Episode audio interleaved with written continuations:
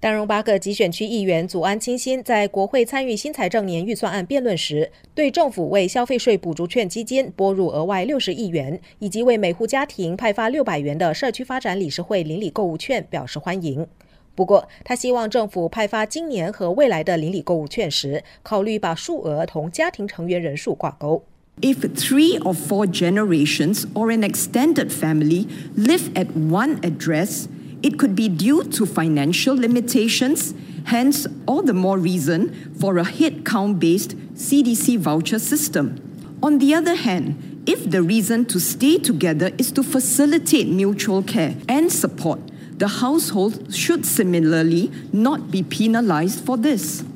祖安清新说：“如果三代或四代同堂，或是一个大家庭同住，那么他们很可能有一定经济困难。 因此，政府更应该按家庭人数来派发补贴。此外，如果这些家庭是为了相互照顾和支持而住在一起，那么他们也不应该因此而获得较少购物券补贴。”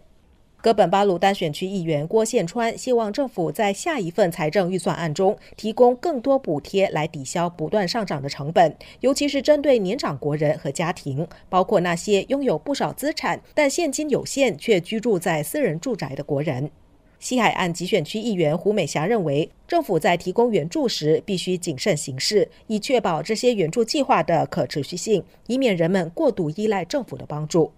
非选区议员潘群琴则说：“虽然通过提供补助来帮助国人看似简单，但政府也必须采取措施来控制不断上涨的生活成本。如果大多数国人都需要靠政府的帮助来应对生活成本问题，他认为这并非好事。”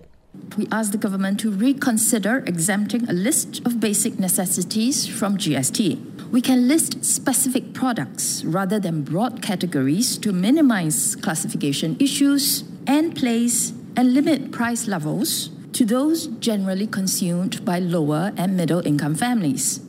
潘群琴呼吁政府重新考虑对一些基本必需品免征消费税。 政府可制定清单，列出免征税的产品，而不是按产品类别，以尽量减少分类问题，并将价格水平限制在中低收入家庭的一般消费水平。